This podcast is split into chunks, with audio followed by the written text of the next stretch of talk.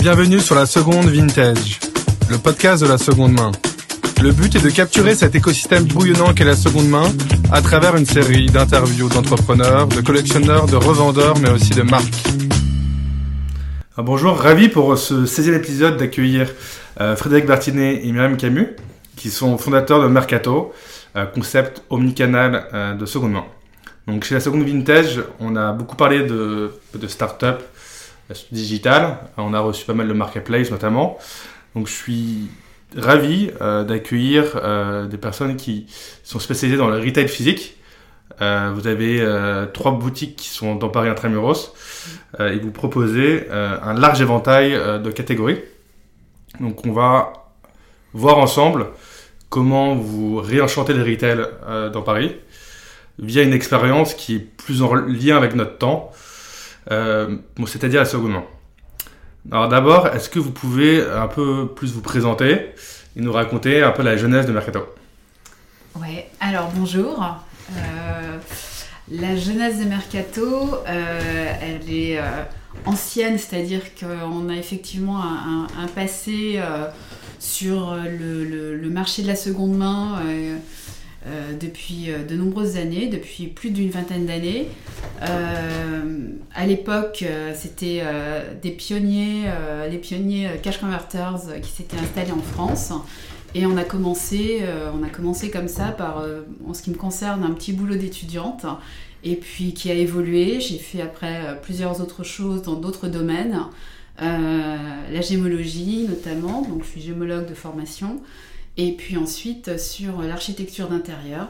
Et je suis revenue euh, travailler avec euh, Frédéric pour, euh, pour la, la, fondation de, de, Mercato, avec donc tout le, tout le concept qu'on a mis en place depuis maintenant un an et demi à peu près. Voilà. voilà, et moi donc je suis Frédéric, merci beaucoup pour l'invitation, c'est un, plaisir de, participer à, à, ce podcast. Et euh, voilà, avec Myriam, on a fondé Mercato euh, ouais, il, y a, enfin, il y a six mois qu'on l'a lancé, mais on, ça, ça a germé euh, depuis au moins deux ans, je pense, dans nos têtes. Mhm.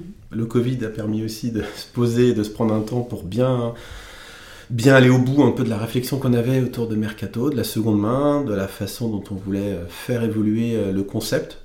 Comme l'a dit Myriam, nous on, vient euh, de euh, Cash Converters puis Cash Express qu'on a participé à cofonder il y a, bah, il y a 20 ans d'ailleurs, c'était en 2002, il y a 21 ans, avec euh, Roger Bay qui était le, moteur un peu de l'association des, des personnes qui ont fondé Cash Express. On en faisait partie, c'était une aventure euh, vraiment extraordinaire. On a, on a adoré, on s'est beaucoup épanoui les premières années. Cash Express, qu'est-ce que c'était euh, précisément? Alors Cash Express, c'est un, réseau de franchise euh, voilà, qui s'est créé en 2002 autour de l'achat-vente de produits d'occasion. et qui, qui s'est très bien développé puisqu'aujourd'hui ils ont plus de 130 magasins et, euh, et, puis nous, on a souhaité euh, bah, partir et mettre fin à notre collaboration avec Cash Express euh, il y a donc bah, il y a quelques mois, enfin il y a deux ans qu'on a pris la décision de quitter le réseau pour justement bah, créer autre chose en fait dans la seconde main, dans l'achat-vente d'ailleurs, parce qu'on fait quand même beaucoup d'achat-vente avec Mercato, ça reste un, un, peu le moteur du concept de faire de l'achat-vente aux particuliers.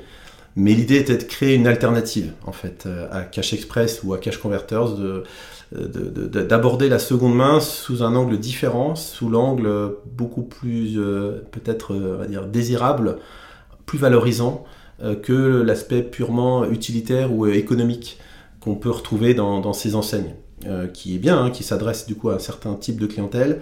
nous, on avait plutôt vocation, de par aussi nos emplacements parisiens, très urbains, avec une clientèle forcément bah, très urbaine et peut-être aussi plus jeune, on avait vocation à aussi chercher à toucher ce public-là, euh, ces, clients-là, qui sont, je pense, en attente de consommer de la seconde main d'une façon juste euh, cool, euh, désirable, pour qui c'est un vrai mode de vie de consommation et pas, et pas un besoin. Ok, donc là vous avez trois boutiques à Paris. il y en a une qui est à, Bolivar, à côté de Chaumont, une autre qui est à Château d'Eau, qui, est, au métro Château d'Eau, et la troisième qui est au, métro Beaubourg. Euh, Rambuteau. Le métro, oui. pour exact. Pardon. Rambuteau. Euh, quels sont vos premiers retours après quelques mois oh, Vas-y, je te laisse. Et euh, notamment, voilà, euh, est-ce qu'il y a certaines catégories qui marchent mieux par rapport à Cash Express, où vous avez quand même travaillé là-bas pendant plusieurs années, là, je pense que ça doit être vous avez, bah, une nouvelle clientèle, vous avez donc ouais, je pense qu'il y a plein. Ouais, on a ouvert, on a ouvert effectivement, euh, on a ouvert à beaucoup plus de, de, catégories de produits de seconde main et forcément en, entre guillemets en ouvrant ces familles-là, je pense par exemple à la mode. Euh, on, vend désormais des vêtements euh, chez Mercato. On le fait en collaboration avec des spécialistes de la mode de seconde main. Avec qui par exemple? Eh ben, Avec Hommage, peut-être euh, en parler un petit peu Myriam, mais, euh, mais effectivement, euh, ça nous on a une clientèle beaucoup plus féminine déjà et, et plus jeune. je pense aussi à d'autres collaborations. Enfin, on, s'ouvre aussi à la décoration, par exemple. On fait un petit peu d'objets déco. là aussi en collaboration avec des, bah, des brocanteurs, enfin des, des, ou des spécialistes, des gens qui chinent et qui nous apportent un savoir-faire, et donc à qui on propose d'exposer les pièces dans nos boutiques. Ça, c'est des collaborations aussi qu'on c'est tout frais. Hein. On vient de lancer ça il y a deux ou trois semaines, toujours dans la boutique de Bolivar, qui est, voilà, qui est un peu la boutique sur laquelle pour l'instant on, accueille beaucoup de collaborations comme ça avec différents acteurs qui nous permet de, fédérer euh, un public euh, nouveau. On a énormément de nouveaux clients. Euh, y était samedi toute la journée pour le lancement de la collection hommage et c'est vrai que c'était, c'était, c'était vraiment extra quoi. Ça a bien marché, hein, ce que vous me disiez. Ouais, c'était. Euh, bah, depuis, effectivement, euh, depuis qu'on a vraiment euh, lancé Mercato, on s'est rendu compte, effectivement, qu'on touchait une clientèle qui avait pas mal évolué, qui était beaucoup plus. qui était très locale. Hein. on voit à Bolivar, on touche vraiment l'Est parisien, donc avec une clientèle vraiment de, de jeunes familles et qui ne rentraient pas forcément à l'époque euh, chez Cash Express parce que ça leur parlait pas forcément, l'enseigne ne leur parlait pas forcément.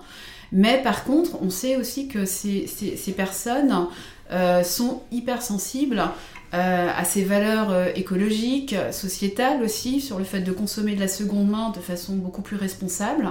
Et Mercato, je pense, donne, en tout cas c'est ce qu'on a cherché à faire, beaucoup plus envie et donc leur retour est, euh, hyper positif parce qu'ils se sentent valorisés, parce qu'on essaye de valoriser les produits. Et effectivement, euh, il y, a une énergie hyper positive. Euh, samedi après-midi, par exemple, pour le lancement d'hommage, il y avait un DJ set, donc c'est forcément hyper attractif, c'est vivant.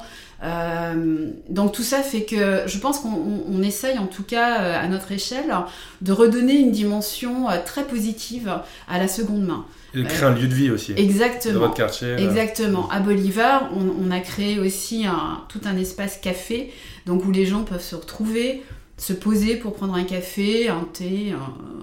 Et, en tout cas, on organise aussi des concerts à Bolivar. C'est déjà arrivé il y, a, deux semaines de ça. Et, euh, et effectivement, euh, voilà, je pense que ça donne envie euh, à, nos voisins, aux personnes de l'arrondissement, et puis ça s'étend petit à petit. Le bouche à oreille, je pense, commence aussi à, être hyper positif. Donc on, le voit vraiment de semaine en semaine en fait. Donc nouvelle clientèle, plus fun, plus jeune, euh, et, surtout très concernée, très informée par euh, effectivement ben, la consommation et puis cette euh, surconsommation de masse qui les dérange forcément de plus en plus. Donc qui, fait ce choix de, de, se faire plaisir, mais avec une, bonne conscience. Avec une conscience, ouais. C'est ça. Et comment vous avez pensé le design de ces trois boutiques? Quelles sont vos inspirations?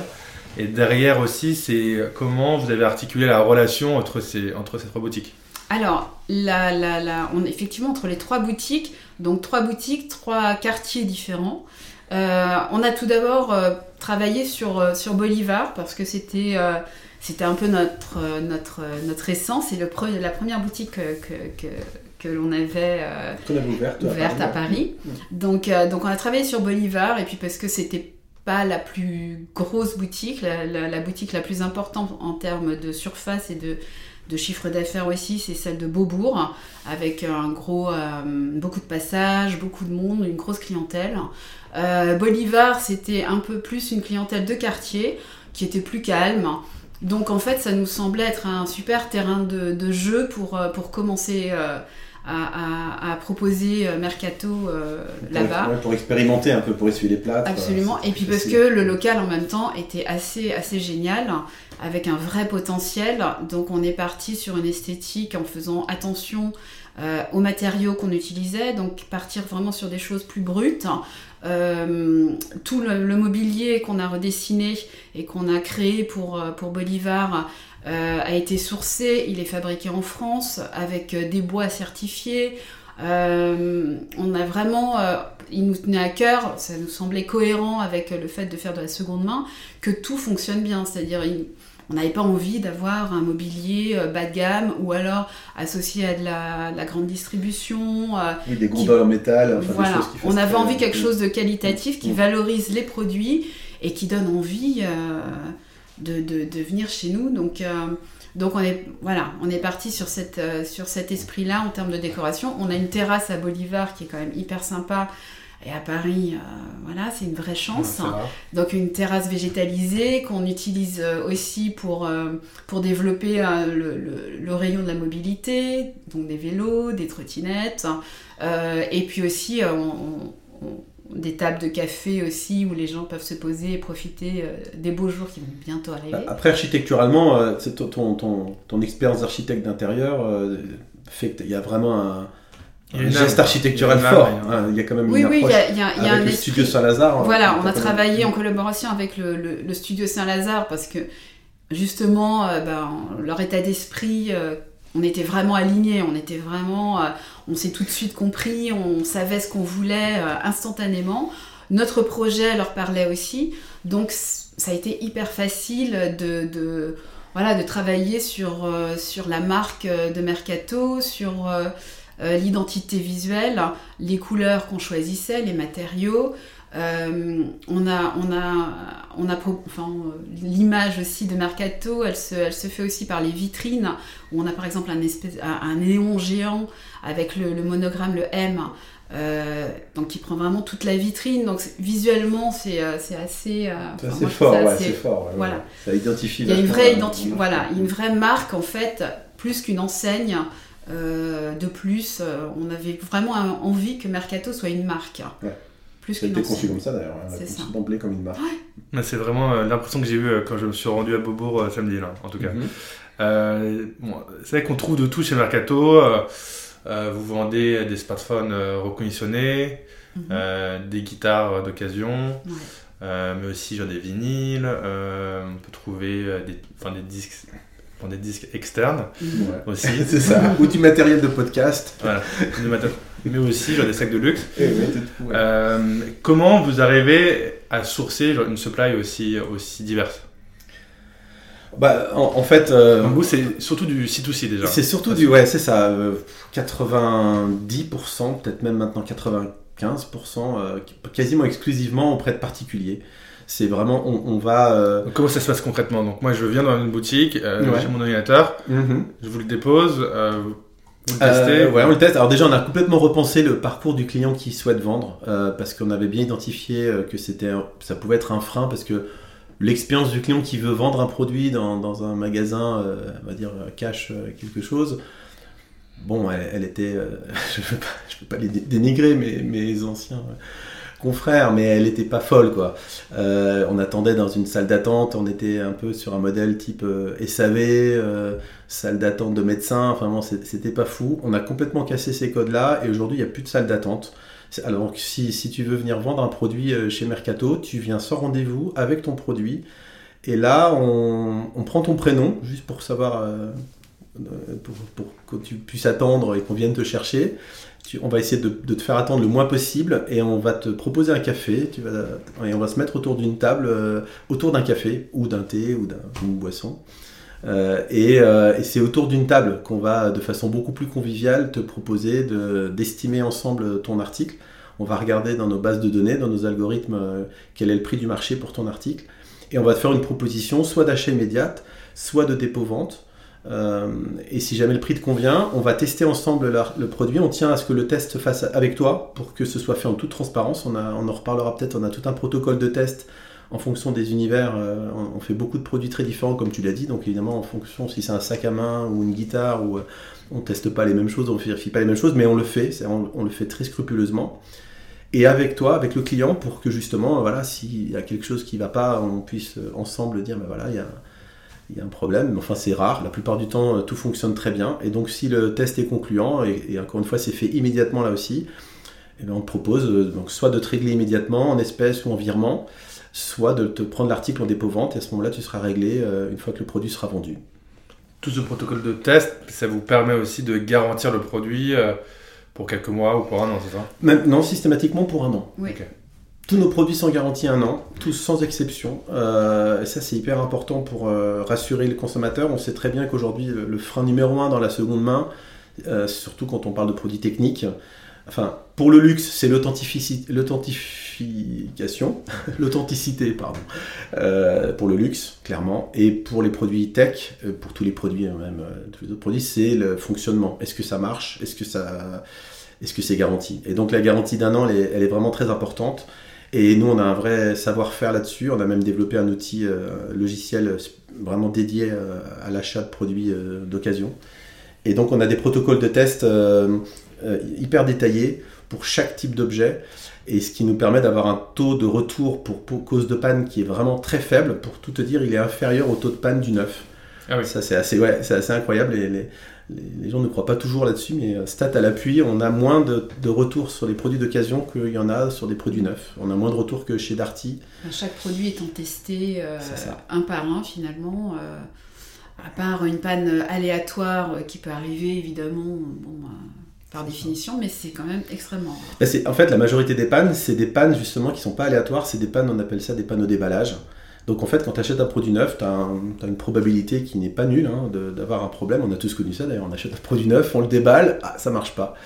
Euh, et on, le sait, dans, le, la plupart des pannes interviennent au déballage ou dans les premières semaines d'utilisation. Et, quand on, a un produit d'occasion qu'on teste avec tous ces points de contrôle, ben on, on, évite et on, élimine toutes ces probabilités de panne et on se retrouve avec un taux de retour, euh, même avec une garantie d'un an, qui est inférieur au taux de retour du neuf. Et c'est ça qui nous permet, sans risquer euh, évidemment notre modèle économique, hein, puisque nous, le client, il est payé. Donc, euh, même si le produit tombe en panne dans quelques mois, le client a été payé. Donc, c'est nous qui assurons le, coût de la garantie. Mais ça ne met pas du tout en péril notre modèle économique puisque c'est, on parle vraiment de, je dis pas que c'est insignifiant, hein, mais en, tout cas c'est quelque chose qui est très contrôlé chez nous. Mais la condition pour ça, c'est d'avoir l'expertise et le savoir-faire, de bien tester, de bien contrôler les points, de savoir quoi tester, quels sont les points de faiblesse, d'avoir des statistiques là-dessus, de la data pour identifier euh, euh, les, les, les, pannes principales en fonction de chaque verticale. et surtout sur des produits tech, c'est évidemment l'enjeu, majeur. Ok. Et vous avez, euh, en termes de positionnement, puisque vous êtes, euh, vous êtes genre un ovni quand même dans, ce, dans, cet univers, euh, ça n'existe pas en fait, votre concept. donc votre concurrence, ça va être surtout des marketplaces verticalisés, que ce soit du, du vestiaire collectif sur le luxe ou, ou alors du back market sur les smartphones. Euh, comment euh, vous voulez vous différencier par rapport à eux et quels sont, quels sont les arguments que vous valorisez? Bah, je dirais que en fait, bon, déjà, c'est des concurrents. Euh, on, on, va se placer sur ce, sur ce, sur ce terrain-là, mais en même temps, ce sont des très grosses entreprises maintenant et qui ont permis aussi de démocratiser et, euh, le, marché de la seconde main. C'est-à-dire, c'est des entreprises que tout le monde connaît et, et qui ont un peu, euh, qui, qui, nous ont vraiment aidés et portés et justement à vraiment euh, démocratiser. Évangéliser, ouais. Mm. Et est-ce que tout le monde, finalement, euh, consomme de la seconde main sans se sentir euh, un peu dénigré, sans avoir d'a priori? En tout cas, ça, ça, nous a quand même vraiment beaucoup, beaucoup aidé. Mm. Et puis ensuite, bah, la grosse différence, c'est que ce sont très souvent des, des, entreprises qui, ont, qui travaillent sur un univers. Donc ça va être la tech, le luxe, les vêtements, la maroquinerie. Il y a rarement, en tout cas euh, pour l'instant, euh, de lieux euh, qui proposent comme ça. nous, on a principalement neuf univers différents et, qui, sont, qui sont importants pour nous de développer. Euh... Ouais, qui fait une vraie diversité. C'est vrai qu'il n'y a pas de lieu, que ce soit des lieux ou des sites, que ce soit des lieux ou des sites, ils sont, euh, ils sont, euh, ils sont souvent spécialisés aujourd'hui, à part le Bon Coin peut-être. Mais bon, le Bon Coin, on connaît parfois les freins qu'il peut y avoir hein, en termes de, de, de, pour le coût de garantie par exemple, de, fonctionnement. Mais euh, la plupart des marketplaces aujourd'hui sont plutôt spécialisés vestiaire collectif sur le luxe ou la mode, bon, bah, back market sur la tech. Euh, et finalement, il n'y a pas vraiment de, enfin, de multi-spécialistes, de multi-généralistes. Alors, il y a les magasins type cash, effectivement, qui eux ont, ces, différents univers, mais à l'inverse, ils sont assez peu digitalisés. Donc, c'est vrai que nous, notre, notre proposition qui est de faire une offre vraiment omnicanal sur laquelle euh, on, retrouve un site internet euh, euh, bah, on va dire performant et fluide, dont la navigation est fluide, dans laquelle on peut se retrouver avec le même type d'expérience qu'une marketplace. On a vraiment voulu euh, là-dessus, on n'a pas. Et comment vous avez justement articulé la relation entre le digital et le physique? Parce que c'est souvent le problème dans la seconde main. Ouais, bah, c'est exactement. Dans la seconde main, c'est pas facile de, justement de digitaliser les process euh, parce que c'est quand même il y, a plein de problématiques. Hein, le catalogue, la fiche produit, enfin ça c'est l'expérience qui nous a qui nous a permis de nous rendre compte de ces problématiques-là. Donc on a fait un fait que le produit soit, unique. Euh, ouais, ça c'est le vrai jeu. Voilà, le produit unique, la fiche produit du coup unique, c'est, ça peut même être un vrai casse-tête. Et c'est pas pour rien qu'il y a très peu de CMS, euh, enfin Shopify. Euh, les, principales solutions aujourd'hui en marque de, de, e-commerce ne sont pas adaptées à la seconde main. Et quand j'en discute avec d'autres acteurs de seconde main, bah, soit il n'y a, a, pas de solution vraiment existante. Alors il y a des solutions de type, il y a des market, il y a évidemment aujourd'hui des gros acteurs qui proposent des solutions de marketplace par exemple, comme Miracle, mais où, il y a aussi euh, évidemment des gros acteurs euh, comme euh, justement VCR Collective qui ont développé des, des, outils sur mesure. Donc nous c'est ce qu'on a fait aussi, c'est-à-dire qu'on a développé notre propre bah, notre propre solution. On a développé notre propre techno qui gère à la fois le point de vente et le site et le back office entièrement sur mesure, tout simplement parce qu'on n'a pas trouvé sur le marché d'offres euh, qui correspondent exactement à ce qu'on avait en tête, euh, ce que je te disais tout à l'heure sur le protocole de test, sur les spécificités euh, très différentes d'une catégorie à l'autre, de pouvoir gérer ces caractéristiques techniques, de gérer la notion de, référence avec des, produits uniques, avec des états qui sont différents. par exemple, quand je dépose un produit dans une nouvelle boutique, il y aura la personne de chez Mercato qui va rentrer le produit automatiquement dans la base de données, ça, en fait. Dans... Ouais, ça, disons que ça va se faire. Qui va, pardon, ouais, qui va mettre euh, le produit sur le site en ligne. Ah bah, ça va se faire en deux étapes quand même. C'est-à-dire qu'on a la personne en front office qui, reçoit, qui te reçoit. Elle va créer. Alors, soit la fiche, du coup, elle existe déjà, parce que tu vas nous proposer un article qui est déjà dans notre, dans notre catalogue. Euh, à ce moment-là, il, va se contenter, entre guillemets, vu que la fiche existe, de renseigner les points particuliers de ton article à toi, c'est-à-dire ton état, ton numéro de série, éventuellement prendre des photos de ton article et le tester. Donc là, il y a le protocole de test propre à ton article, en fait. Puisque ton article, si ça se trouve, il, euh, il peut y avoir, je sais pas, la télécommande, il peut y avoir une touche de la télécommande qui manque. C'est pas très gênant, mais il faut mieux le savoir.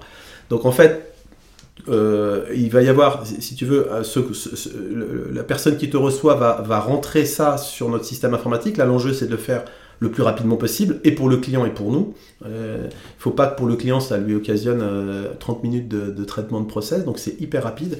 C'est encore pour ça qu'on a créé ce logiciel, pour répondre à ce besoin-là, de faire quelque chose hyper simple, parce que en fait, il fait un travail en front office, c'est-à-dire qu'il est avec le client et en même temps, il, fait du back office, c'est-à-dire qu'il commence à, rentrer une fiche produit. Ou alors, il crée la fiche produit avec le client, ce qui arrive quand même souvent, puisque quand on parle de l'occasion, on parle de milliers de références possibles, donc il, arrive très fréquemment que la fiche produit, il faille la créer. Et une fois qu'elle est créée, par contre, elle se retrouvera pour les prochains. Et ensuite, on a un deuxième traitement, plus ou moins, euh, qui peut être plus ou moins long derrière, de vérifier que la fiche qui a été faite par le collaborateur qui était avec le client soit complète, c'est-à-dire que tous les tests ont bien été renseignés, toutes les caractéristiques ont bien été renseignées, toutes les photos ont bien été prises. Là aussi, il faut quand même que ce soit rapide, hein, puisqu'il y a un vrai enjeu pour nous de, scaler euh, ça. Euh, et, ça, ça, en fait, ça correspond à la mise en ligne sur le site ou la mise en vente dans notre boutique. Pour nous, en fait, on fait le parallèle, puisque ça se fait d'ailleurs au même moment. Donc dans la réserve de notre magasin, il faut que le produit est acheté, on recontrôle la fiche de, cet article. Donc vous le prenez en photo par exemple Voilà, on, reprend en photo, exactement. On prend en photo spécifiquement l'article, en plus d'avoir une photo générique, euh, une belle photo pour la, mise en page sur le front. Euh, on a des photos là pour le coup qui peuvent être par exemple des photos des défauts, ce qui est hyper important justement en toute transparence. On en parlait, je crois que tu en parles avec une de tes invités précédentes dans tes podcasts, j'entendais ça, c'est passionnant. prendre en photo les petits défauts qu'il peut y avoir. C'est de la transparence. Dire, bah, vous voyez, il y a une petite euh, griffure, euh, il y a une petite imperfection. C'est ça qu'on va prendre en photo sur cet article-là et on va décrire quel est le défaut euh, pour que à distance on puisse jauger ça. Et c'est ce travail-là qu'on refait en, là pour le coup en back office ou enfin dans la réserve technique pour nous dans, une boutique. Et ensuite le produit part en magasin et en même temps sur le site. Et, mais là, je te dis tout ça, on, parle de quelques heures après l'avoir acheté. Hein. On est maximum sur 24 heures, 48 heures grand maximum entre l'achat et la mise en vente et la mise en ligne. C'est vraiment quelque chose de très réactif. Euh, c'est la, clé de l'omnicanalité dont tu parlais, c'est d'avoir cette réactivité-là. C'est-à-dire que les produits sont mis en vente quasiment instantanément. Et surtout, le vrai enjeu de l'omnicanalité, c'est que le stock soit à jour pour surtout pas avoir d'expérience euh, décevante pour le client. C'est-à-dire que dès que le produit est vendu en boutique, dans, la, dans les secondes suivantes, il est retiré du site, il est indiqué comme vendu et vice-versa. C'est-à-dire dès que le produit est vendu sur le site, la boutique reçoit en temps réel une alerte en temps réel euh, signalant que le produit vient d'être vendu sur Internet et que donc il faut répondre tout de suite à la, à la disponibilité, confirmer qu'on a bien pris en compte ça et donc le retirer entre guillemets de la vente pour pas qu'un client en magasin soit en train d'acheter euh, un produit. Donc là tu vois qu'il y a un enjeu euh, industriel et technologique en tout cas hyper euh, hyper poussé qui est pas si facile et qu'on a encore une fois moi j'ai pas trouvé ça sur le marché aujourd'hui des propositions. Il y, a des acteurs qui le font, qui proposent ça, mais c'est toujours de l'intégration avec d'autres briques. Euh, nous, on a, on développé ça. C'est aussi une vraie solution tech. Ouais, c'est ça. Donc, si on, si on prend un peu de recul et on parle plus de l'écosystème, euh, donc vous qui baignez dans le commerce euh, d'occasion depuis plus de 20 ans, quelles sont vos analyses de ce marché? Du marché de, l'occasion? Bah, c'est un marché qui, qui, a énormément évolué. nous, c'est vrai qu'on baigne depuis 25 ans, ça ne nous rajeunit pas. Bah, à l'époque, c'était quand même très stigmatisé. Enfin, oui, c'était très stigmatisé d'acheter de l'occasion. Euh, c'est-à-dire, il y avait soit euh, le côté euh, brocanteur, antiquaire, Chine dans la déco, mais pour ce qui était des, des, biens de consommation quotidien, c'était clairement une clientèle qui venait et qui, qui achetait de l'occasion uniquement parce qu'ils ne pouvaient pas acheter des produits neufs, n'avaient pas les moyens d'acheter du neuf. Donc c'était très stigmatisé, très stigmatisant pour la clientèle. Et évidemment que depuis, euh, on va dire une petite dizaine d'années euh, surtout, ça, ça a tellement changé. Enfin, pour nous, enfin, on a une fille de, 16 ans et on voit bien que c'est une génération qui a une conscience écologique, une conscience euh, sociale, économique aussi, et qui fait que leur, premier, euh, leur premier euh, choix, c'est effectivement d'abord de se tourner vers de la seconde main. Mmh. Et, ça, c'est cette génération euh, qui, qui, est en train de tout changer. Et, et, maintenant, c'est plutôt malin, c'est plutôt très bien vu. Et, et, le marché est en train de, de, de, de changer complètement et d'exploser. Le marché de la seconde main au niveau des statistiques pour les, pour les années qui viennent, et un marché en plein, euh, en plein boom. Et je pense qu'on est au début. Ouais, ouais, j'ai vu des études, euh, ils parlent d'hypercroissance sur ce marché, euh, comparable au début du e-commerce. Hmm. C'est vraiment, d'ailleurs, notre baseline, c'est seconde main, nouvelle ère. Et c'est parce qu'on pense effectivement qu'il y a une nouvelle ère de consommation qui s'ouvre, où la hmm. seconde main deviendra, peut-être pas majoritaire, mais mais un, réflexe, enfin un prépondérant. sur un marché du retail qui est compliqué. Et, justement, quelle est votre vision du retail et, de ce marché? Est-ce que bah, la vision du retail, elle est hyper importante pour Mercato. Nous, nous, on vient de là. On est des commerçants à la base, des commerçants physiques, et, euh, et on croit euh, très fortement à l'avenir du, commerce parce que c'est tout simplement euh, bah, les boutiques, c'est ce qui fait l'âme d'une ville. On l'a vu pendant le confinement, quand les boutiques sont fermées, quand les restaurants sont fermés, bah, la ville, elle est, morte ce qui fait vivre une boutique, euh, ce qui fait vivre pardon, une ville, ce sont les commerçants. Euh, par contre, euh, notre conviction, enfin évidemment, on n'est pas les seuls à l'avoir, c'est que le commerce doit se réinventer. à l'heure du e-commerce, je dis souvent que les, les consommateurs n'ont plus besoin de se rendre dans un magasin pour acheter un livre ou pour acheter un téléphone. C'est tellement facile de le faire depuis son lit euh, à 23 heures. Pourquoi est-ce que aujourd'hui euh, des clients se déplacent, font l'effort de se déplacer dans un lieu physique pour acheter un produit? Euh, C'est ça la vraie question du commerce de demain, des, des boutiques physiques. Donc il faut créer pour ça, il faut, il faut revenir aux basiques. Qu'est-ce qu'un commerçant en 2023 À quoi on sert en fait euh, ben, On sert à, ça, à, recevoir des clients, les recevoir comme des invités, comme des amis. On a un nombre euh, important de clients qui viennent discuter avec, parce que ce sont des passionnés, donc il y a déjà l'expérience humaine. Et puis bien sûr de faire des boutiques, des lieux où il se passe quelque chose, où on a envie de venir, parce qu'il va y avoir bah, des petits événements. Euh, dans notre boutique du troisième, là, on a un petit on a un karaoké. Donc on propose aux clients de vivre une expérience de karaoké euh, comme ça, euh, juste pour se faire plaisir, pour vivre quelque chose. On a des concerts, on a des DJ sets qui peuvent être organisés, des rencontres. tout ce qui peut faire que demain, on a envie de se déplacer dans un lieu. On n'a plus besoin d'y aller, mais on a envie d'y aller mm. parce que l'endroit est sympa, parce qu'il y a un café, parce qu'il y a une terrasse, parce qu'il y a parce qu'il y a des nouveaux produits aussi euh, tout le temps. Alors oui, ça c'est la chance de la seconde main. La seconde main, euh, pour mm. ça, c'est pour nous ce qui, est, ce qui est aussi assez génial, c'est que les produits se renouvellent euh, quotidiennement. Mm. Donc les clients viennent et une fois qu'ils y ont goûté, ben, on a une clientèle qui est ultra fidèle. Ils viennent toutes les semaines pour voir ce qu'il y a. Un passionné de musique va venir voir les nouvelles guitares, les nouveaux vinyles qui sont arrivés. une autre personne va venir voir les bijoux qui, qui sont arrivés. Et voilà, et ils viennent tout le temps, donc il y a un lien qui se crée aussi avec, euh, avec euh, les vendeurs, avec les experts qui sont dans les boutiques, qui sont là aussi parce que ce sont des passionnés euh, dans leur domaine. Donc il y a, un vrai rapport humain aussi qui se, qui se crée, et je pense que c'est hyper important maintenant d'avoir euh, d'avoir ce lien-là et qu'on ne peut pas avoir par définition euh, via un site. Un site propose une multitude de services ultra pratiques, mais par contre, ça, c'est impossible. Donc, donc la, boutique physique, l'échange avec les personnes, elle est essentielle mm. pour notre métier. Je suis d'accord que, le, que tisser du lien est primordial. Et justement, quels sont, pour finir, les prochains événements que vous allez recevoir dans vos boutiques euh, pour un peu faire de teasing? On a un prochain concert euh, au mois de juin, mais on n'a pas encore la date exacte, mais euh, qui devrait se, se repréparer à Bolivar.